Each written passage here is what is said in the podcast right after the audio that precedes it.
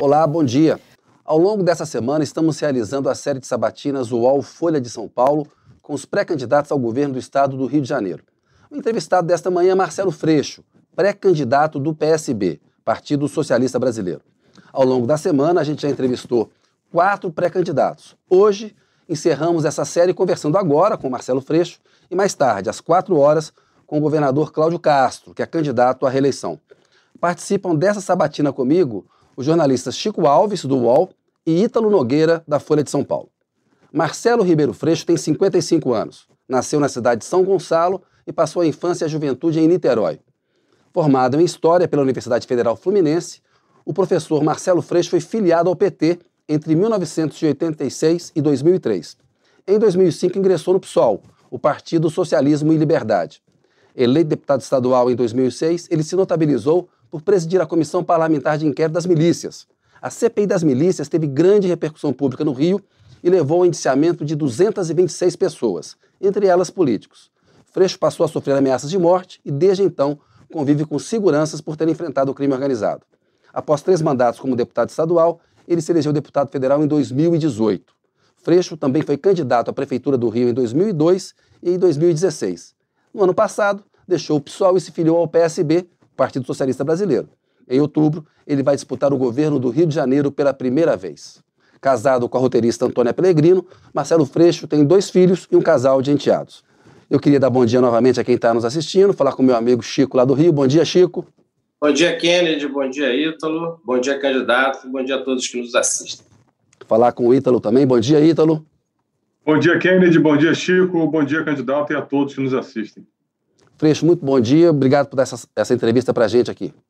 Bom dia, Kennedy. Prazer imenso estar aqui com vocês. Bom dia, Chico. Bom dia, Ítalo. Bom dia, quem está nos assistindo. Obrigado por esse espaço democrático tão importante no Brasil de hoje, esse jornalismo que pode permitir que a gente fale do Rio de Janeiro com profundidade, com responsabilidade. É um prazer imenso estar aqui com vocês. Ô, Freixo, eu faço a primeira pergunta e a gente aciona o cronômetro. Vamos ter uma hora para conversar.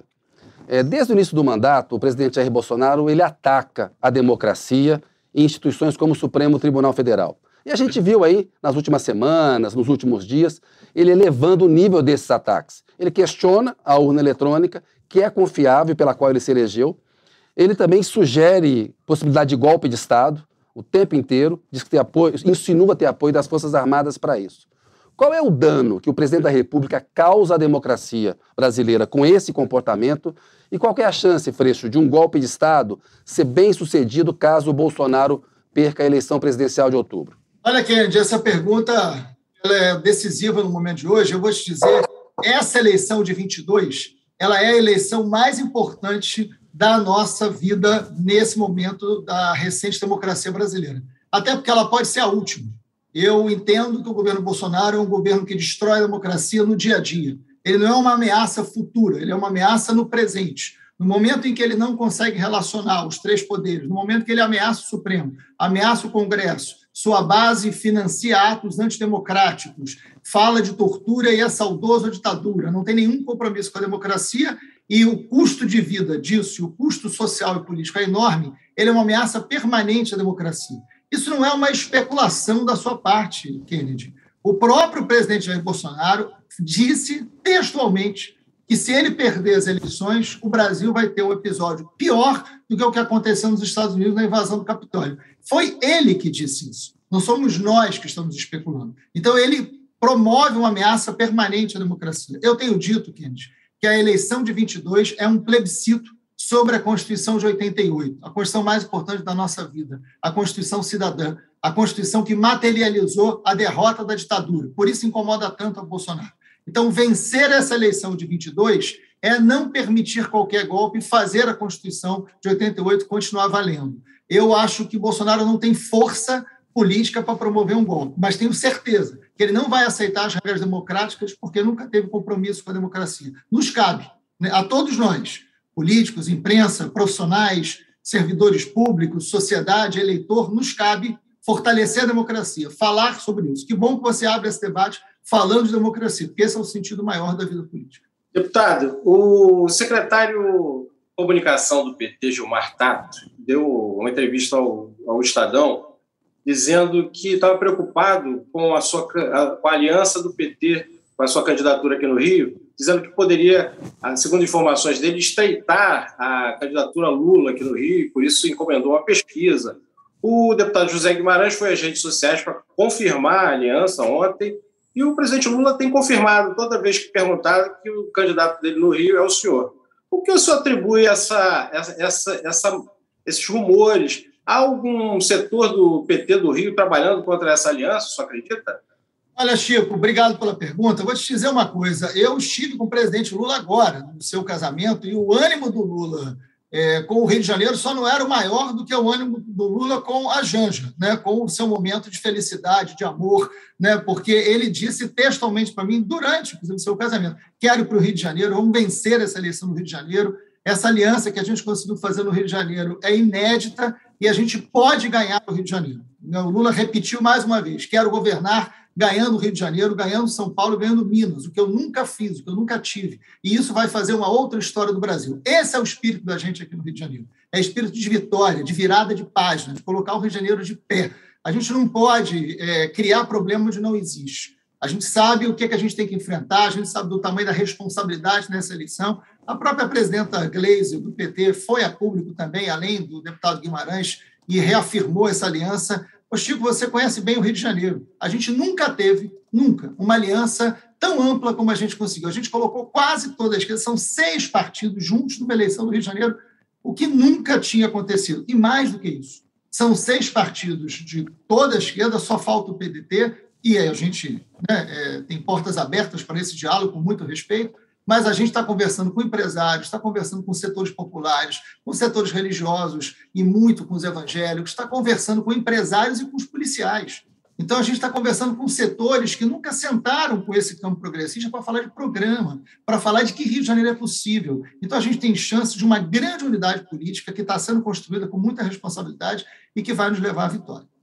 Candidato, o senhor é, ficou 16 anos no, no PSOL e Durante a sua trajetória política, a, a construção de um partido, né, a sua fidelidade partidária sempre foi um valor que o senhor sempre prezou. Há um ano, o senhor trocou o pessoal pelo PSB e, à época, é, a, a sua saída ficou. É, as informações circularam que essa, essa troca ela foi negociada principalmente com o PT, com o ex-presidente Lula, já mirando a essa, a essa pré-candidatura do senhor.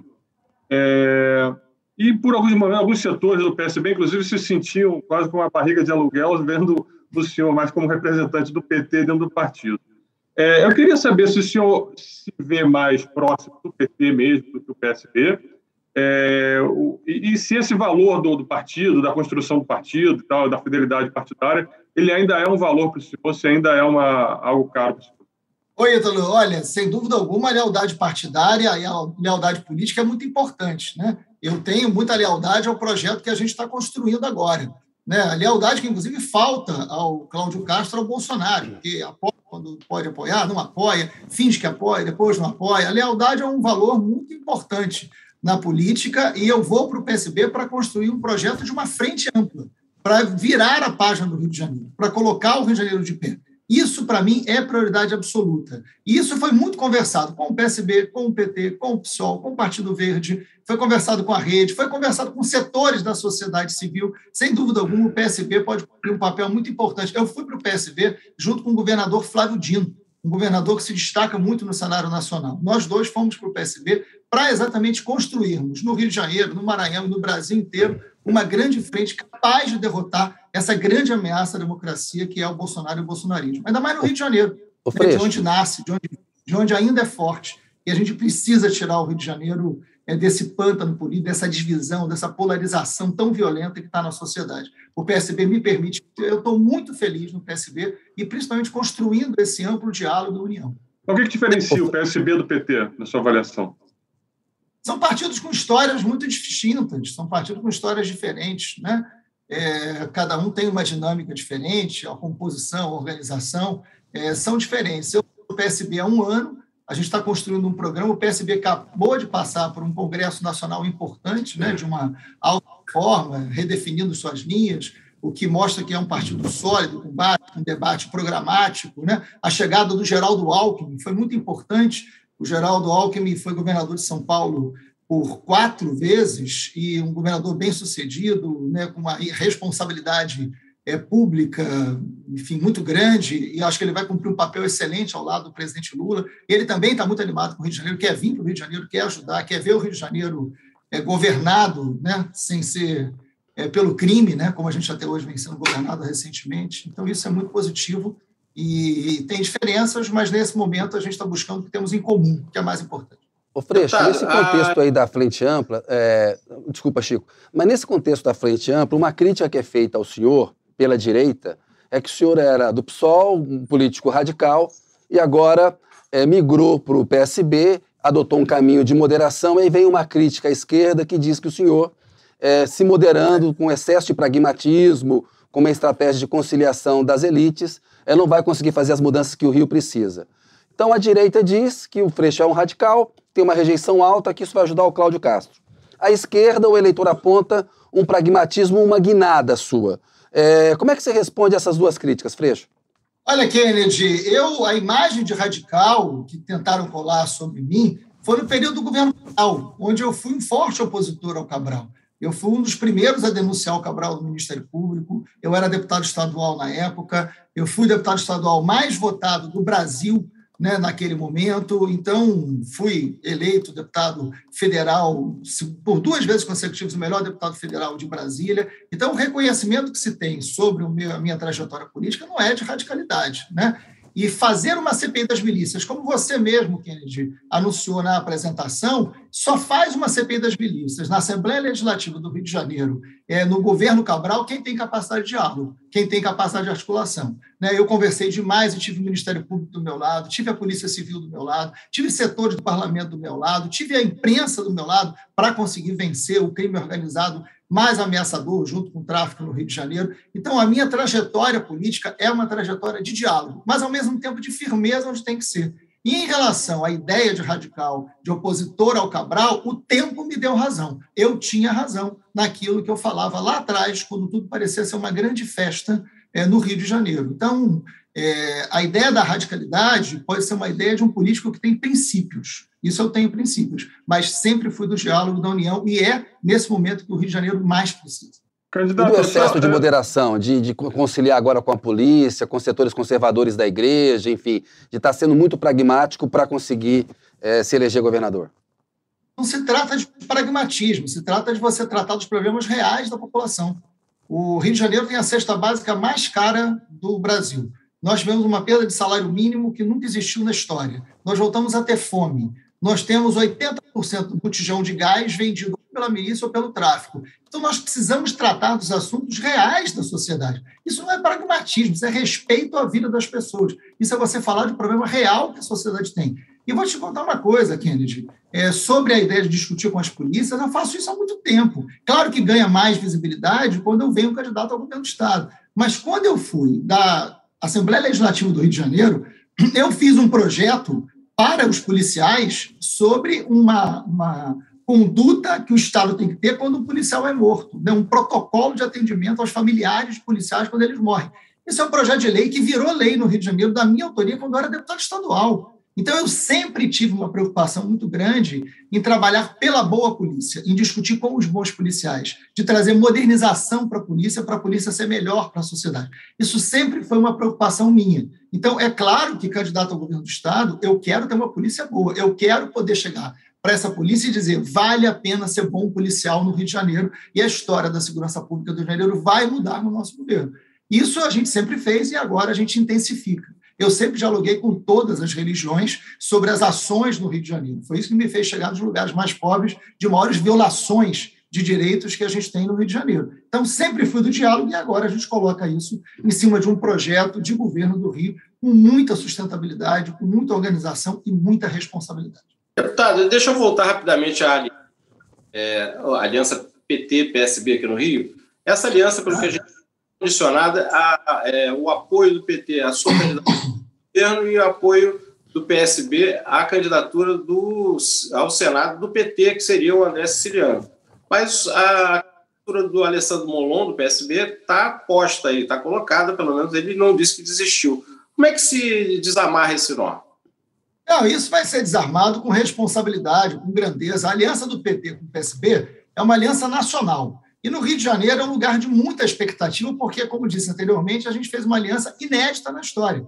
E é normal, numa aliança, se discutir o vice, se discutir o Senado. Onde não se tem dúvida é na candidatura ao governo. Nós temos seis partidos é, com o meu nome disputando a eleição com enorme chance e viabilidade de ir para o segundo turno e vencer. O que a última pesquisa pontua, inclusive, é que com o Lula no segundo turno eu venço do Cláudio Castro. Né? Então, acho que essa é a grande esperança, a grande expectativa que a gente tem. O debate sobre o Senado, as direções nacionais vão decidir. Existem acordos para que essa aliança seja feita, esses acordos vão ser cumpridos, e tanto a direção do PSB quanto a do PT vão chegar o mais rápido possível a um consenso, eu não tenho a menor dúvida disso. Isso jamais vai atrapalhar a grande aliança. O mais importante do Rio é uma aliança com capacidade de dialogar com amplos setores e criar outra governança, derrotando a máfia que está no Rio de Janeiro hoje. Candidato, é, ainda né, no tema frente ampla e firmeza, é, há 10 anos o senhor participou aqui da sabatina da Folha do UOL quando o senhor era candidato a, a, a prefeito.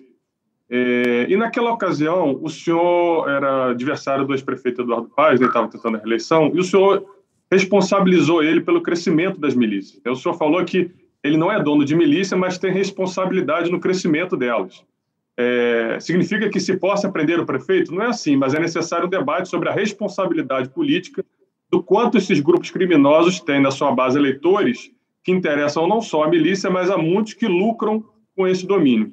É, hoje o senhor está tentando uma, atrair né, o prefeito Eduardo Paes a essa frente ampla.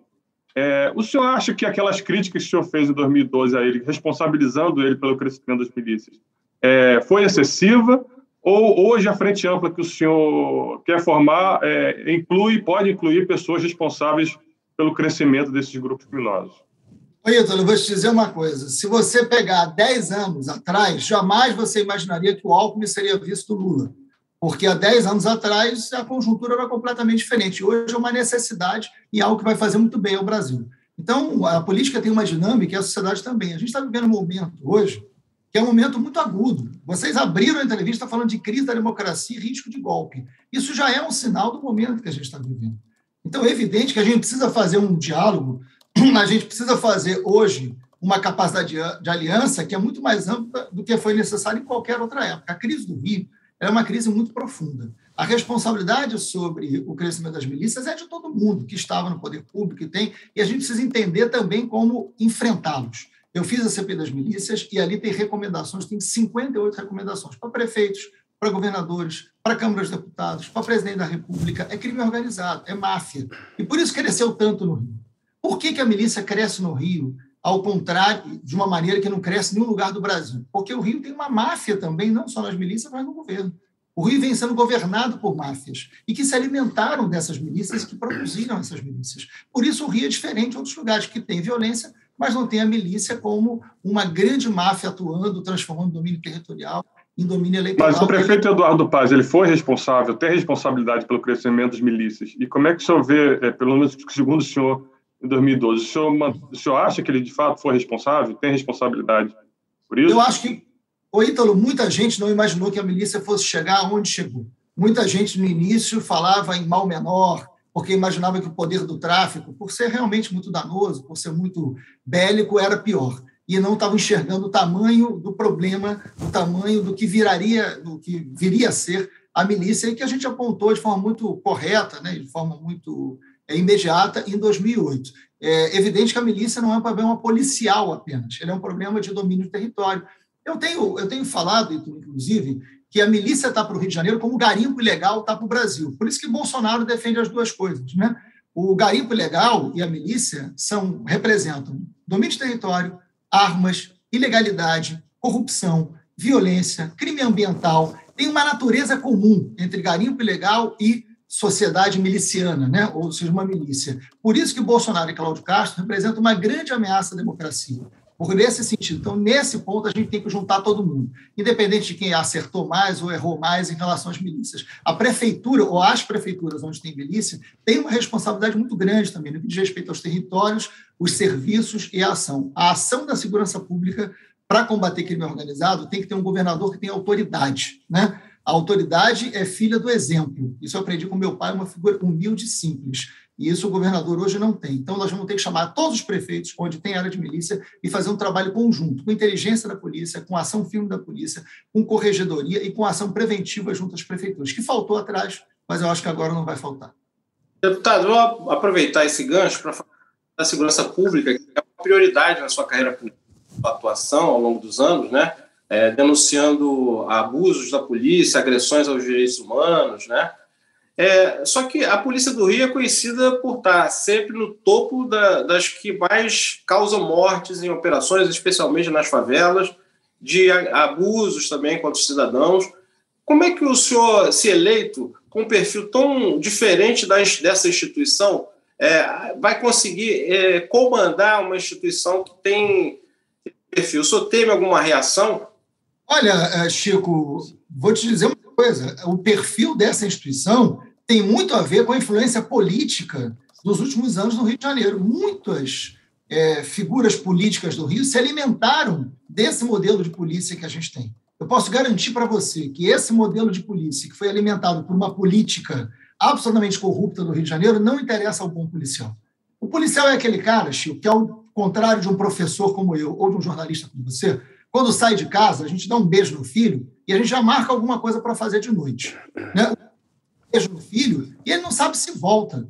A gente precisa entender a natureza dessa profissão. A gente precisa respeitar o profissional, o trabalhador da segurança. Por isso, ele precisa ser bem treinado, ele precisa ser valorizado, ele precisa ter uma carreira, ele precisa ter equipamento de trabalho. Então, um governo como o nosso vai dar um recado imediato para a tropa. É necessário ter um bom investimento e vai valer a pena ser um bom policial. Eu estou há mais de um ano, Chico, me reunindo com setores da polícia. Por exemplo, o Pinheiro Neto que foi comandante da Polícia Militar, que foi comandante do BOP, que é um dos policiais mais respeitados da história da Polícia do Rio de Janeiro.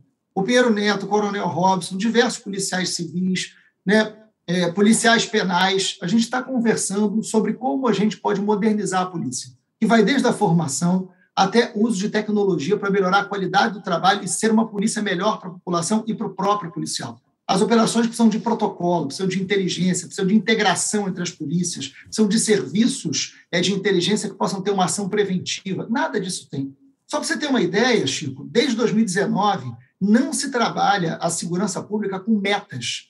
O profissional precisa ser valorizado através de metas. Desde 2019, o programa de pagamento por metas e plano de metas na polícia está abandonado. Então, a gente tem que ter tecnologia, meta, corregedoria forte e investimento. Isso é possível.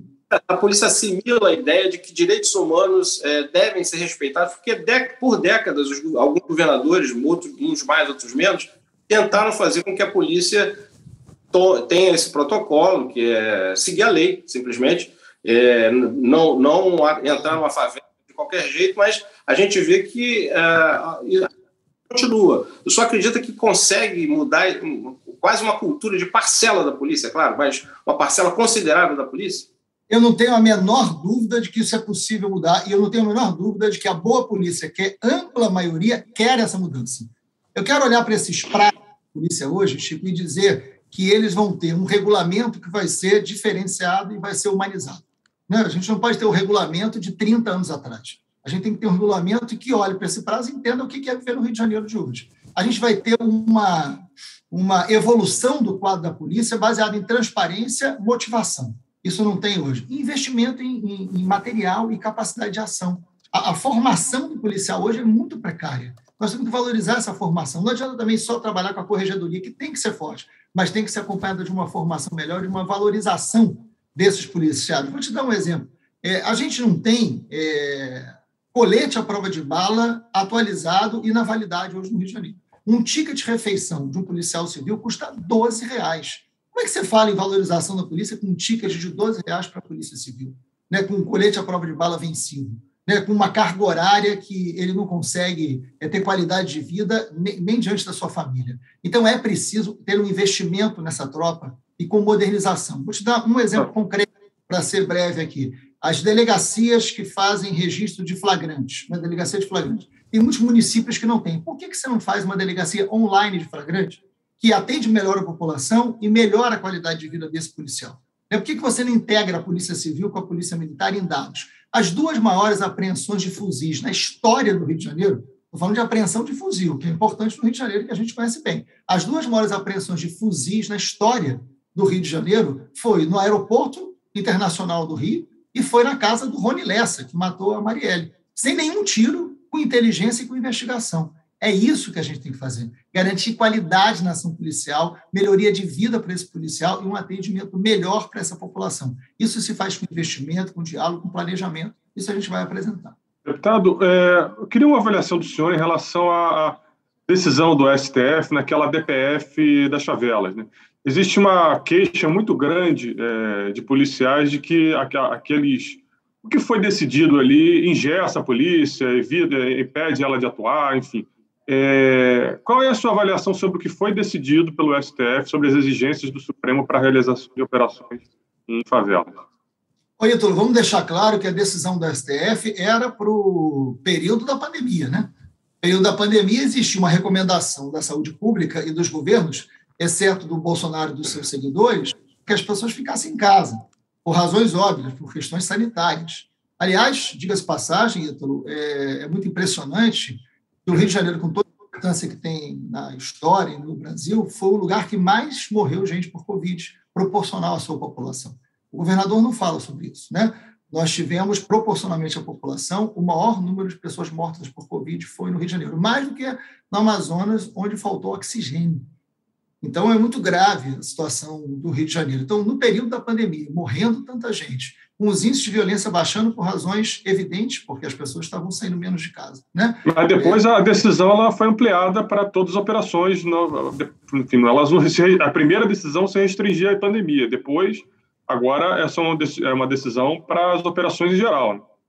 Não, mas mas fruto do tempo da pandemia. O que a gente tem que fazer, então, no tempo da pandemia havia uma lógica sanitária, evidente. O que a gente tem que fazer hoje é criar protocolo. O que a gente tem que fazer hoje é criar um sistema de inteligência. Entrar, como eu avisei, assim, a maior, o maior sucesso de uma apreensão de fuzil não foi numa operação policial na favela, foi com inteligência e fora da favela se conseguiu isso. A gente precisa chamar a Marinha, a gente precisa chamar Exército, a gente precisa chamar a Polícia Rodoviária Federal, precisa chamar a Polícia Federal e criar um grande sistema de inteligência sobre o Rio de Janeiro, na área de segurança pública. Fazer com que essas informações sejam trocadas e a gente acha sobre o verdadeiro crime organizado, né? não somente nos seus territórios. E qualquer ação que vá ser feita em território tem que ter protocolo. Se um policial é morto na entrada, no início de uma operação policial, a operação tem que ser suspensa, porque senão ela vira, ela vira vingança. Mas você tem que ter um comando de polícia, você tem que ter um governador que tenha autoridade que dialogue com a tropa de frente e diga o que, que a gente quer da segurança pública. Mas deixa eu só insistir, desculpa, nesse ponto, porque é, a DPF é importante até porque ela foi proposta pelo PSB. Né? É, é. Então, é, é, eu queria que você fosse um pouco mais direto em relação àquelas regras que foram impostas pelo Supremo. É, comunicação ao Ministério Público, enfim, diversas regras que a polícia hoje diz que, parte da polícia diz que ingessa a operação dela. O senhor acha que aquelas regras que foram definidas ingessa a polícia ou não? Não, você primeiro que ninguém pode engessar a polícia. A gente quer uma polícia mais ágil, a gente quer uma polícia agindo dentro da lei e a gente quer uma polícia com recursos. É, comunicar ao Ministério Público e ter uma ação do Ministério Público, que é o órgão fiscalizador da polícia, isso não pode ser entendido como engessamento da polícia. Qualquer ação que tenha no território tem que ter uma justificativa. Tem que ser acompanhada pelo Ministério Público, tem que ser acompanhada pela Defensoria Pública, tem que se preocupar com o lugar onde você vai. O Ítalo, as favelas do Rio de Janeiro compõem um cenário muito importante da cidade, da área metropolitana e de todo o Estado. A gente não pode achar que as áreas pobres são áreas de criminosos, são áreas que têm criminosos. Os criminosos têm que ser é, investigados, têm que ser combatidos, têm que ser presos. Agora, a gente tem que fazer isso para proteger a população. Por isso, o protocolo é tão importante, por isso o serviço de inteligência é tão importante os recursos são tão importantes. Isso falta. Os últimos governantes, boa parte deles presos, né? essa máfia que governa o Rio de Janeiro há tanto tempo, se utilizaram de uma polícia sem protocolo para depois fazer propaganda política. Isso custou muito caro para o Rio de Janeiro, custou muito caro para a polícia. É essa página também que a gente vai virar no Rio. O Freixo, você falou há pouco do Rony Lessa, que é um matador profissional, inclusive morava é, no condomínio do presidente Jair Bolsonaro, aí no Rio de Janeiro. Caso Marielle, faz mais de quatro anos que ela e o Anderson Gomes foram assassinados episódio de violência política inadmissível é, numa democracia. Houve troca de delegados, você acompanhou bem esse vai e vem das investigações. Você acha possível, Freixo, ter um desfecho para saber quem é o mandante é, desse crime? Você está convencido de que o Rony Lessa, de fato, é o executor e que tem o mandante? Você tem uma pista, é, é, alguma suspeita sobre o mandante? Você, como governador, é, procurará é, elucidar esse caso? Porque numa democracia, se a gente não descobrir quem mandou matar a Marielle e o Anderson Gomes, a gente vai conviver com uma ameaça eterna de violência política, não? O Kennedy, você tem toda a razão. Isso não se faz, Kennedy, porque eu fui amigo da Marielle, porque ela trabalhou comigo 10 anos. A gente está falando de uma vereadora eleita, né, de uma mulher negra, carregada de um símbolo tão importante num país como o Brasil, num lugar como o Rio de Janeiro, brutalmente assassinada por encomenda.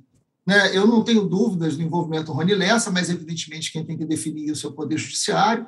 Né? É, todos têm direito de defesa, mas os indícios é, sobre o seu envolvimento na morte da Marielle são muito claros, são muito fortes, né? É, mas ele fez isso a mando de alguém.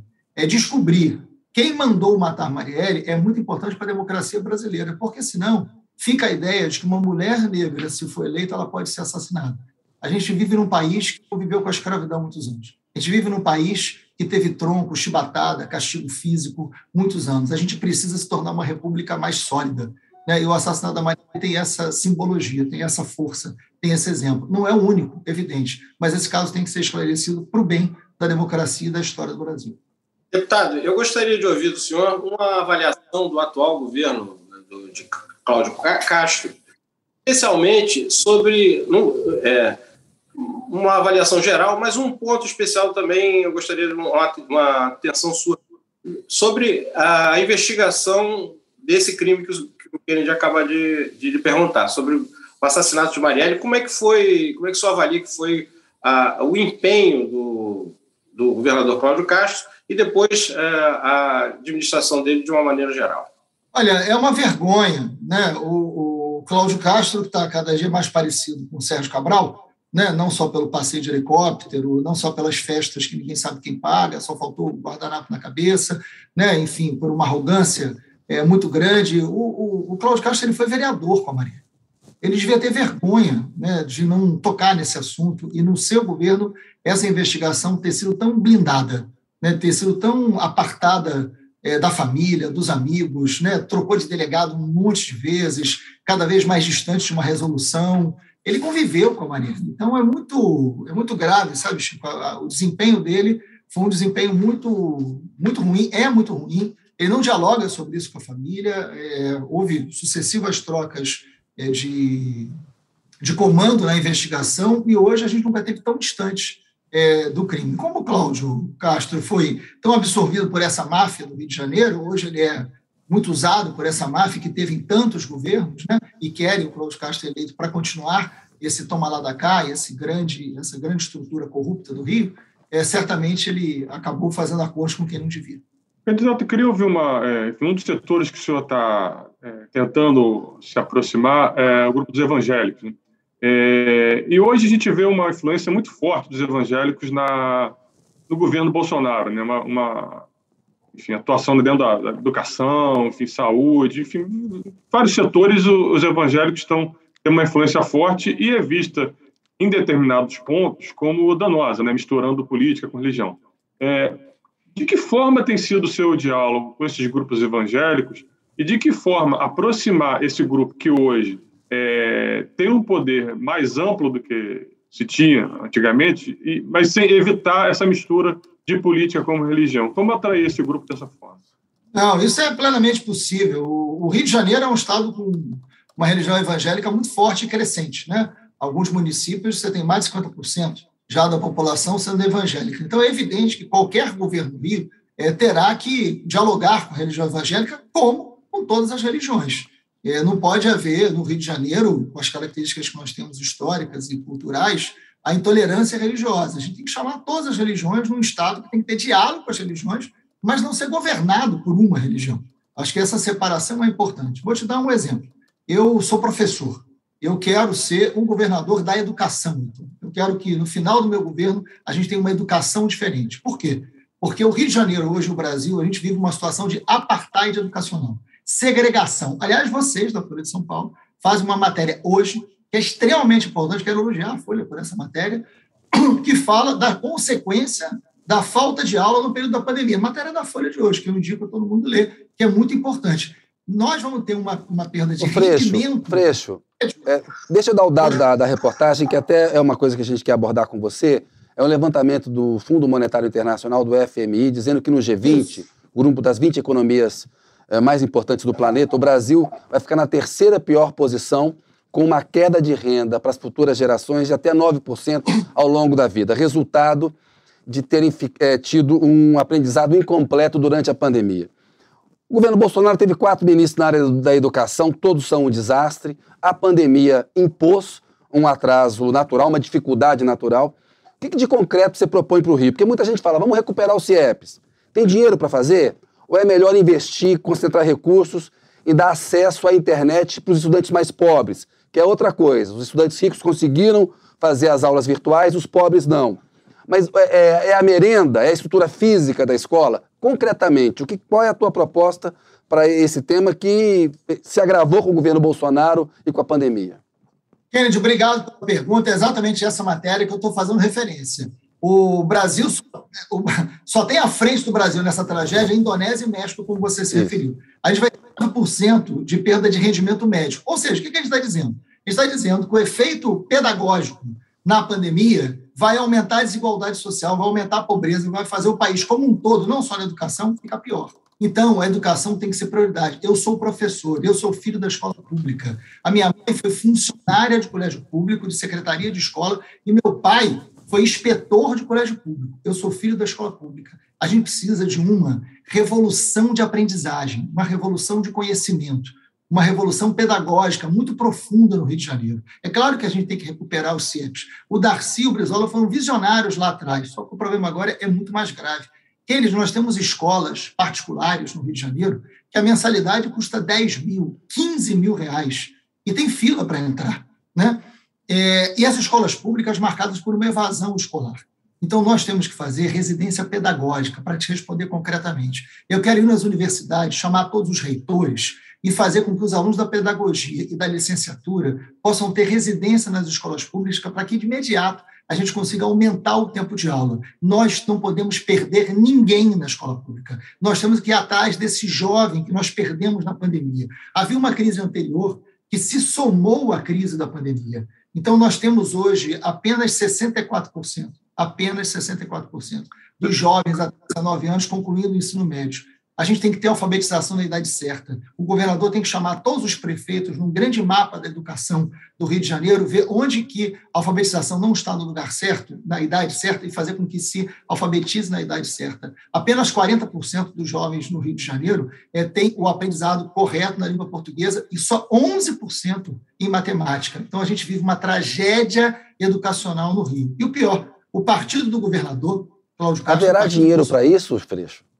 Terá dinheiro para isso, porque isso é prioridade. A Constituição manda você investir 25% da receita. Eu conversei isso com o presidente Lula.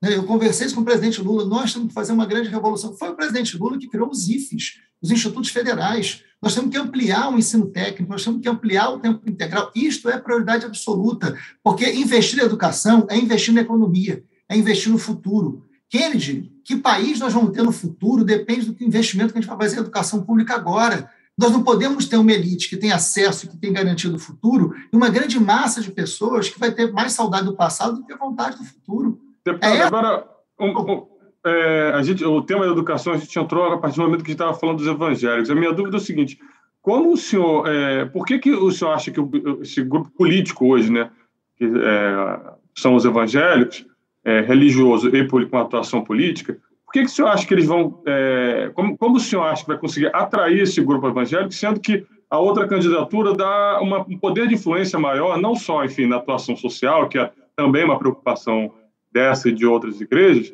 mas também é uma, uma, uma influência mais ampla né, no setor da educação, enfim, no ensino, na saúde, na orientação de como é, os programas de saúde vão, vão ser adotados. Enfim, por que, que o senhor acha, como o senhor pretende atrair esse grupo? Sendo que, enfim, o seu principal adversário provavelmente dá mais espaço a eles de influência do que o senhor. Olha, eu, a minha preocupação está com a população evangélica. Essa população evangélica que está nas favelas, que está nas periferias, ela quer uma escola de tempo integral. Ela quer uma escola que ofereça uma merenda de qualidade que hoje não se oferece. Hoje o governador Cláudio Castro paga R$ 1,08 para um diretor de escola garantir merenda. Café da manhã, almoço e um lanche. Nós queremos garantir uma merenda de qualidade e sim, escola é um lugar para essa juventude se alimentar de comida, de aprendizagem, de vivência, de experiência. Eu não tenho a menor dúvida que o povo evangélico vai nos aplaudir de pé e vai junto com a gente construir esse Rio de Janeiro reerguido e unido. Esse povo evangélico, eu sei que esse povo está precisando. Né? Esse povo está precisando de escola integral de qualidade, com internet, né? com mais professores. Os professores estão do nosso lado. Sabem que é possível realizar isso e tem capacidade. O Rio de Janeiro do petróleo não pode ser o Rio de Janeiro da morte, da tuberculose, da falta de educação e da evasão escolar. O Rio de Janeiro tem a economia possível de recuperar as escolas e fazer com que isso seja um modelo de desenvolvimento para o Rio diferenciado. É isso que a gente, a minha preocupação é essa. Eu não tenho a menor dúvida, Ítalo, a hora que a escola começar a funcionar, a hora que a gente tiver diálogo, a hora que a gente estiver disputando essa juventude, eu tenho muito reconhecimento pelo que determinadas igrejas evangélicas fazem nas áreas mais pobres. Eles são muito importantes no Rio de Janeiro de hoje. E eu quero eles do meu lado. Eu quero eles do meu lado para trabalhar com a juventude. Eu não quero perder um jovem, nem para o tráfico, nem para a milícia. E se a igreja quiser estar do meu lado para recuperar, para garantir a vida desses jovens, vão ser muito bem-vindos. Agora, é laico. O Estado tem que saber dialogar com todas as religiões. Tem que ter política pública que esse povo evangélico melhore a sua vida. O direito ao futuro é algo que o Rio de Janeiro está perdendo nessa máfia que governa. E essa Deputado, reportagem de vocês hoje indica isso.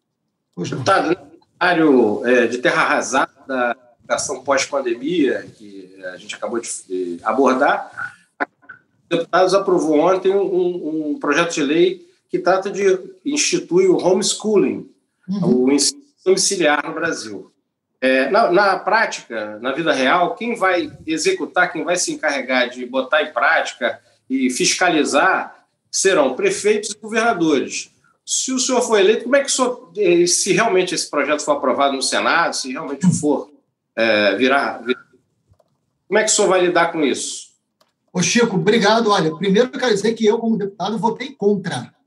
Eu votei contra. Esse projeto é da base bolsonarista. E você imagina que nós ficamos 20 meses numa agonia enorme, com a mãe não conseguindo ter internet para o filho estudar, com a ausência da escola, com a ausência de aprendizagem. Nós temos um déficit de aprendizagem que é o maior da nossa história, está comprometendo a economia do país. Nós temos uma geração inteira que a gente pode estar tá perdendo. O primeiro projeto que o Bolsonaro coloca para votar em educação é dizer que a criança não precisa ir para a escola. Pós-pandemia, isso é um crime. Isso é um absurdo. Dizer que o Estado vai controlar é, a criança né, em casa, o Estado não está conseguindo controlar a criança, Chico, nem na escola. Como é que o Estado vai controlar em casa? E eu quero te dizer uma coisa: o direito à escola é um direito da criança, não é um direito do pai. Eu sou pai, sou um pai apaixonado, minha família é a coisa mais importante da minha vida. Mas o direito dos meus filhos à escola é um direito deles. Não é um direito meu. Eu não posso tirar o meu filho da escola porque eu acho uma coisa ou outra da escola. Eu posso escolher a escola, mas o direito à educação, o direito à escola, o direito à aprendizagem da convivência é um direito da criança. É isso que o Bolsonaro está promovendo, está rompendo com o direito sagrado do futuro e da criança que é conviver numa escola. Né? Então, a gente hoje tem uma, uma situação muito grave. Hoje, Chico, só para concluir, hoje o Brasil voltou a ter fome. Bolsonaro, no lugar de mandar uma medida que combata a fome, ele manda uma medida para dizer que criança não vai para a escola. Sabe, é um atraso muito grande. Eu quero que todo mundo vá para a escola, eu quero que a escola seja um lugar de alegria, eu quero que a escola seja um lugar de aprendizagem, que o professor, que o aluno, que o funcionário gostem de estar ali e que isso mude a vida do Rio de Janeiro. Com essa realidade, como é que o senhor, se o senhor for eleito como governador, vai ter que lidar com isso? Como é que o senhor faria? Então, como governador, eu vou cumprir a lei sempre, mas essa lei foi aprovada na Câmara, não foi aprovada no Senado, e nós vamos brigar muito para que seja derrotada no Senado. Essa lei é uma vergonha, essa lei não pode passar. Vamos derrotar, vamos tentar derrotar no Senado. Se essa lei passar no Senado, coisa que eu não acredito, Chico, eu, como governador, vou cumprir. O que a gente fez ali naquele texto, mesmo votando contra, é dizer que o Estado localizar essas casas e que, se essa criança não tiver adequado, se os pais não tiverem a formação, perde o direito a homeschooling. Isso, sem dúvida alguma, eu vou fiscalizar. Mas, antes disso, eu vou brigar muito no parlamento para que essa lei não seja aprovada, porque o direito à criança ir para a escola é um direito da criança. E com a gente no governo vai ter uma escola de qualidade. Candidato, a Lava Jato no Rio de Janeiro é, identificou um esquema de corrupção durava muito tempo, com um tamanho que talvez ninguém imaginasse. É, nacionalmente, enfim, a Lava Jato de Curitiba está sofrendo aí algumas derrotas, enfim, reversão das decisões, é, umas críticas né, em relação a, a abusos do, dos procuradores, do juiz Sérgio Moro. É, aqui no Rio de Janeiro também há algumas críticas, mas o, hoje, o fato é que o ex-governador Sérgio Cabral ele ainda está preso, né? Seis anos se passou da prisão dele, ele é o único político ainda preso. É, e na Câmara dos Deputados, o senhor teve um episódio que o senhor destoou da, do, do PT, que foi naquela votação da mudança do, da composição do CNMP, né, da questão da corregedoria, enfim, o senhor deu um voto que criou um pequeno ruído, né, o senhor votou contra né, a mudança do, do CNMP e, e, o PT ficou um pouco melindrado com o seu posicionamento. Então, eu vou pedir desculpa, vou fazer uma pergunta, três em um, mas sobre, pelo menos sobre o mesmo tema. É, o senhor avalia, por que, que o senhor votou contra naquele episódio? O senhor avalia que aquilo foi uma reação desproporcional do PT à, à, à Operação Lava Jato? Qual a sua avaliação sobre a Lava Jato no Rio de Janeiro? Se o senhor acha que os abusos que Curitiba cometeu, os procuradores aqui no Rio de Janeiro também cometeram? E, por fim, se a prisão do ex-governador Sérgio Cabral ela ainda é justa? Ah, olha, Ítalo, primeiro que nós votarmos diferente não é nenhuma crise, isso pode acontecer. Nós votamos, sei lá, talvez 10 projetos por dia. Imaginar que a gente vai votar tudo igual não é fato. Nós vamos votar diferente algumas vezes, isso sempre feito com muito diálogo e respeito. Sobre essa votação, eu acho que o debate foi assodado, não estava amadurecido, dividia o nosso campo, inclusive dentro é, do Ministério Público, dentro do Judiciário, era uma medida muito polêmica. Eu, particularmente, em relação à Lava Jato, sempre me pronunciei sobre isso, eu sou amplamente favorável a todo o combate à corrupção. A gente não pode é, tornar menor o debate da corrupção. E o tema da corrupção não pode ser um tema ou da direita ou da esquerda. O tema da, da corrupção, de enfrentar a corrupção, é um tema da República é um tema do Brasil. A gente precisa, sim, criar mecanismos de enfrentamento da corrupção. Por exemplo, no Rio de Janeiro, eu quero um gabinete digital. Eu quero um gabinete que consiga ter transparência absoluta. Essa é a grande reforma administrativa. Que a gente saiba perfeitamente como e quem está trabalhando e onde. A prestação de serviço é imediata. Esse é o grande orçamento participativo do século XXI é através da internet, através de um gabinete digital que faça ter mais agilidade e eficiência para a população. Essa, é essa é uma modernização que nos ajuda demais. E isso, evidentemente, ajuda no combate à corrupção. A Lava Jato teve excessos, a Lava Jato teve projeto político que aconteceu em Curitiba e a própria justiça já determinou. Olha a situação que está o Sérgio Moro, acabou sendo pela porta dos fundos da história. Então, evidentemente, é, existe uma, por uma obra aqui do lado, enfim, coisas da te ama, né? Mas a gente consegue, consegue aqui é, seguir na conversa. Então, tem gente trabalhando, isso é uma boa notícia por um lado, ruim da gente do outro. Mas, mas dizer, Ítalo, que em relação ao Sérgio Cabral, ele foi condenado, ele tem o direito à defesa, e sem dúvida alguma são muitos processos sobre ele, é, com, com, defesa e com uma investigação. Se a prisão dele ainda é justa, eu acho que aí cabe ao judiciário é, definir é, quando que ele será solto, como que ele vai ser, é, como que ele vai, se continua em liberdade ou não, é, se vai ganhar liberdade ou continuar preso, isso cabe ao judiciário. Que houve excesso na Lava Jato, que virou um projeto político, sem dúvida alguma virou. Isso não quer dizer que a gente não tenha que ser muito duro no combate à corrupção. Qual a sua opinião sobre o Moro, sobre o Sérgio Moro, a atuação específica do Moro, Freixo? E o ingresso não, o Sérgio... dele na política agora, enfim, as propostas que ele defende, o que ele representa. O Bretas também só poder comentar, o Moro e o Bretas. Isso, tá boa. O Renato Pereira, marqueteiro, é, que, é, que também foi delator, né, é, citado na Lava Jato, foi delator, que agora é, faz a sua campanha de marketing. Também englobo nessa pergunta da Lava Jato. Olha, Chico, é, eu vou dizer uma coisa, o, o Kennedy. O Sérgio Moro foi uma das pessoas que é, fez muito mal ao judiciário brasileiro.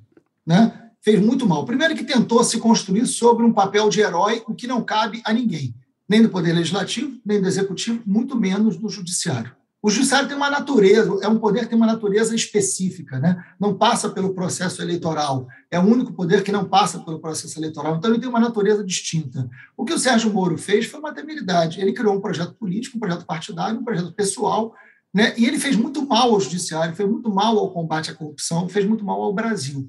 E o tempo nos deu razão nessa crítica, né? quando ele faz uma investigação viciada como foi, tanto é que foi toda anulada, né? não sou eu que estou dizendo isso, é o próprio Poder Judiciário que consertou esse problema. E ele vira ministro para ser candidato, ele partidariza né? e, e politiza uma ação do Judiciário num momento tão delicado. Então, ele fez muito mal. Eu, eu conheço menos no que diz respeito ao Bretas, apesar de ter. O Bretas não comete esse erro, né?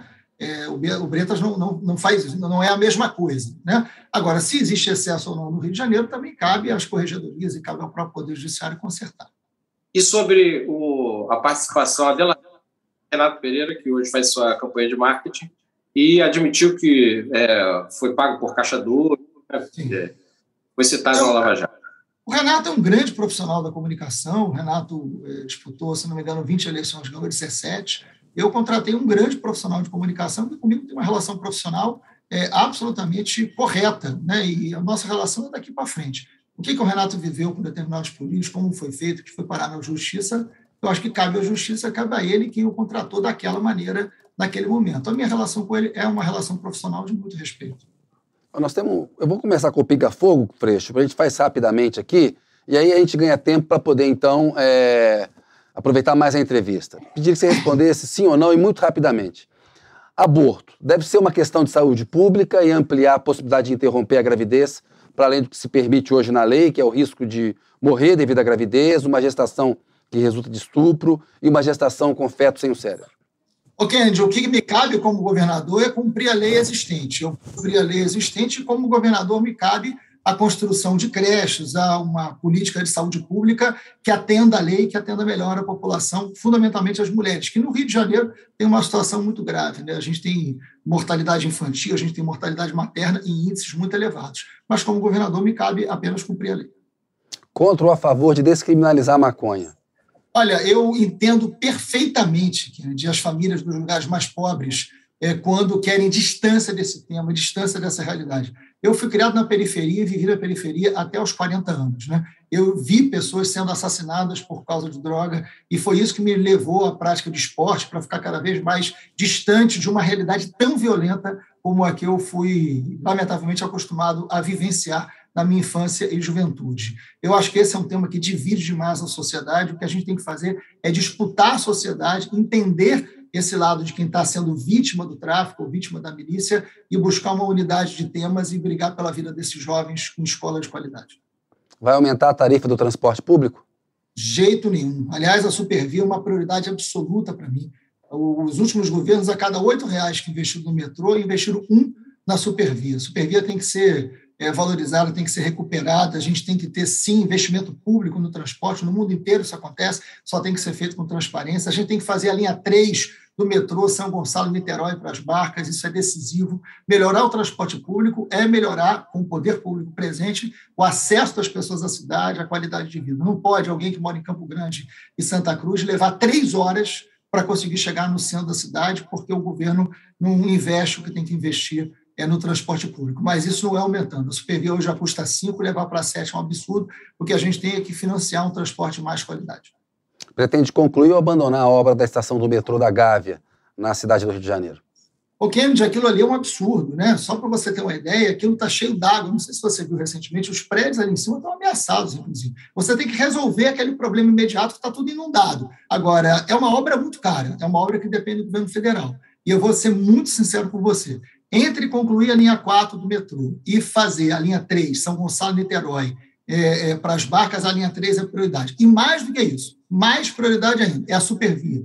São 270 quilômetros, são 11 municípios, além de toda a Zona Norte e Zona Oeste, né? e são 104 estações. Tem muita coisa para fazer na supervia para a vida desse povo melhorar. A favor ou contra de cobrar mensalidade na universidade pública?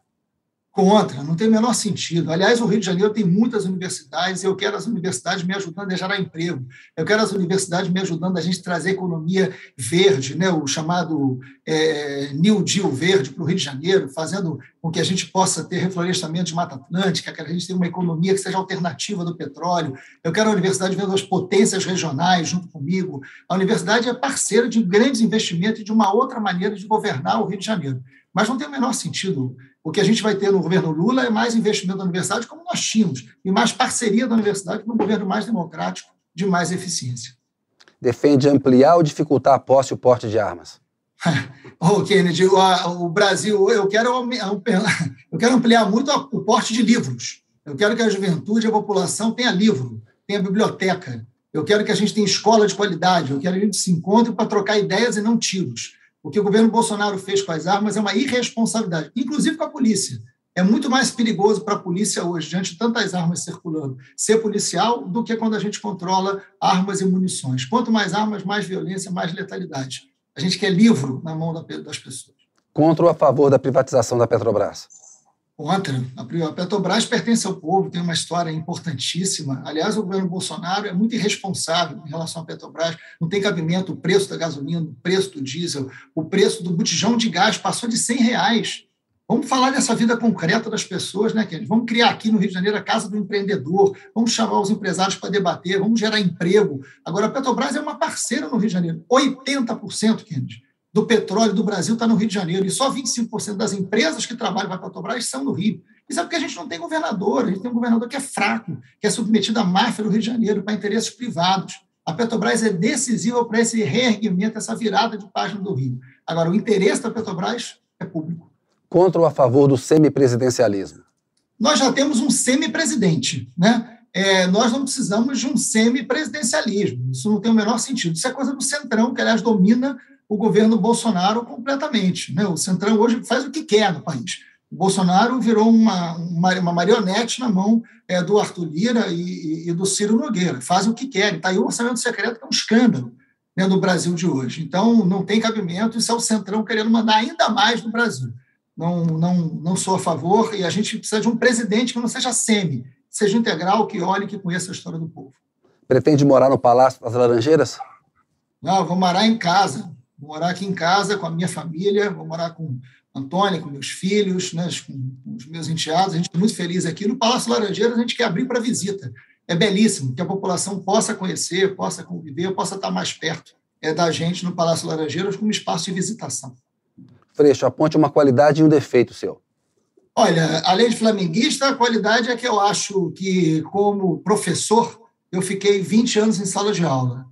E mais do que aprender a falar, Kennedy, eu aprendi a ouvir. Acho que essa é uma qualidade que precisa no Rio de Janeiro e que eu trouxe da minha profissão, do meu sonho, que foi ser professor, para a vida pública. Eu sei ouvir.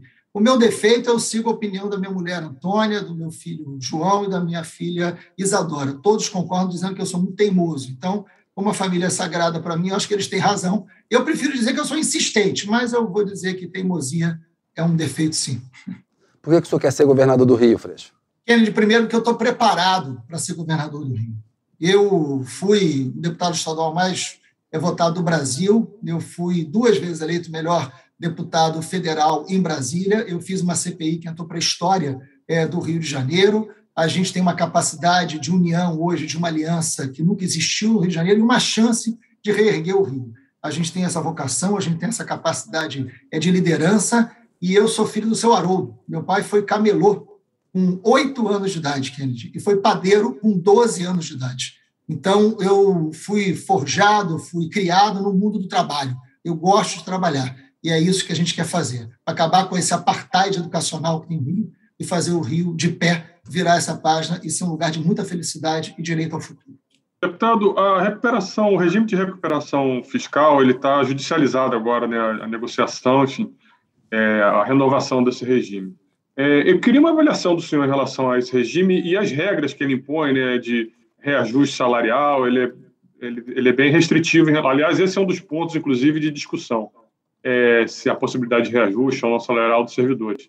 É, e qual o senhor também tem dialogado muito com Armínio Fraga, né, que é, é visto por setores da esquerda como um, um economista é, fiscalista, enfim, que seria menos é, afeito aí aos investimentos sociais. É, qual é a sua posição em relação ao regime, a essa negociação, e de que forma combinar o, fiscalismo do, do Fraga com investimentos sociais, enfim, investimentos que interessam a população. Obrigado, Ítalo. Olha, eu tenho conversado muito com vários setores da economia. A gente quer fazer aqui, eu já citei, a gente quer fazer uma casa do empreendedor. Só para você ter uma ideia, na Baixada, a gente tem 135 mil empresas. Na Baixada Fluminense, 76% são MEI, microempreendedor individual. Então, você tem uma casa do empreendedor, onde a gente forneça cursos, troque experiências, tenha um espaço ali de coworking, né, fazer com que aquilo ali possa funcionar né, e facilitar a vida das pessoas é muito grande. Enfrentar o desemprego, né, 1 milhão e 200 mil desempregados no Rio de Janeiro, 3,6 milhão de precarizados. É urgente fazer com que essa responsabilidade social ande junto com a responsabilidade fiscal.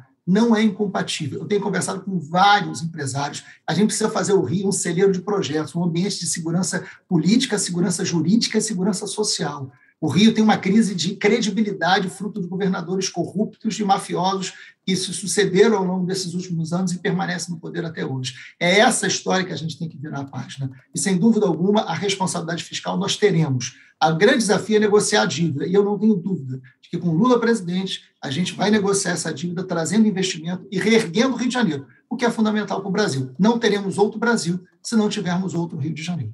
Deputado, diante desses grandes desafios aqui do Rio de Janeiro, uma crítica muito comum que é feita senhor, e certamente vai voltar nos debates e na campanha, é quanto à inexperiência na, no Poder Executivo, na administração no Poder Executivo. Como é que o senhor é, responde a isso? Eu tenho grande experiência na vida política. Né? Eu fui deputado estadual três vezes, conheço o Rio de Janeiro profundamente, sou deputado federal, fizemos a maior aliança que esse campo progressista já fez Vamos apresentar a melhor proposta e, Chico, com as melhores pessoas. Essa é a experiência que o Rio precisa. O Rio precisa de uma experiência nova, não da velha experiência que levou cinco governadores a serem presos. A gente não precisa dessa experiência, essa específica experiência, que levou o Rio a voltar a ter fome, ao Rio ser o Rio das milícias, ao Rio ser o Rio da, da, da perda dos jovens nas escolas. A gente precisa da experiência do trabalho, a experiência de gente qualificada, acabar com o toma lá da cá, Olha, são 30 secretarias fazendo esse troca de favores. Pegue o perfil dos secretários hoje do Cláudio Castro. O que, essas pessoas entendem das áreas que estão? Nós vamos trazer as melhores pessoas. Tem muita gente boa fazendo coisa boa. Essa é a experiência administrativa que a gente precisa fazer. Uma experiência aliada da qualidade do trabalho, da credibilidade, do investimento e colocando as pessoas certas nos lugares certos. É, candidato, em relação à, à Supervia que o senhor mencionou no, no Pinga Fogo, é, já tem que ser curto. É, mas o senhor vê a possibilidade de campação da supervia caso a concessionária não resolva o problema ou o senhor acha que tem que essa não é uma solução? Não, eu acho que tem que ter investimento público, mas tem que abrir com a concessionária uma relação de mais transparência. Mas eu sou favorável a ter financiamento público, é, ajuda pública, contrapartida pública. Eu acho que tem muita coisa para fazer na Supervia. Eu tenho conversado com muitos economistas, muitos especialistas, é, inclusive da universidade, da COP, da UFRJ, é, sobre a questão ferroviária no Rio de Janeiro. É uma grande solução. A Supervia é uma grande solução. Não pode ser um grande problema. Tem que ter investimento público, mas tem que ter investimento privado também, feito com transparência e com eficiência. Ô Freixo, eu queria agradecer a sua entrevista, Sabatina. A imagem do Zoom travou, mas o áudio saiu perfeito aí. Então estamos fazendo aqui também um, um, um pouco de, de rádio. Te agradeço muito, é, Freixo. Até uma próxima. Boa sorte aí na eleição. Muito obrigado pela entrevista. Obrigado, Kennedy. Obrigado, Chico. Obrigado, Ítalo. Prazer enorme falar com vocês. Eu tenho um respeito muito grande pelo trabalho jornalístico de vocês. Vocês são pessoas que eu tenho é, muito, muito respeito pela história, pela forma que vocês conduzem esse Obrigado ao UOL, obrigado à Folha. Prazer imenso, estou sempre à disposição de vocês. Hora de virar essa página no Rio. Obrigado. Nós agradecemos. Obrigado, Freixo. Chico, um abraço. Até de tarde que vamos ter a sabatina com o Cláudio Castro. Um abraço, Kennedy. Um abraço, Ítalo. Obrigado, candidato. Um abraço.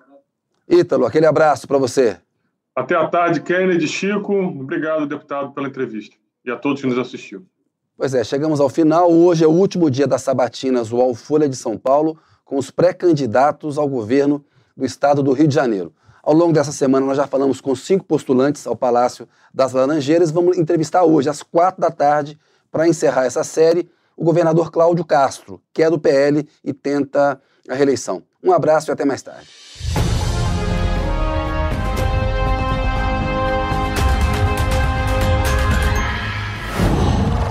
Qual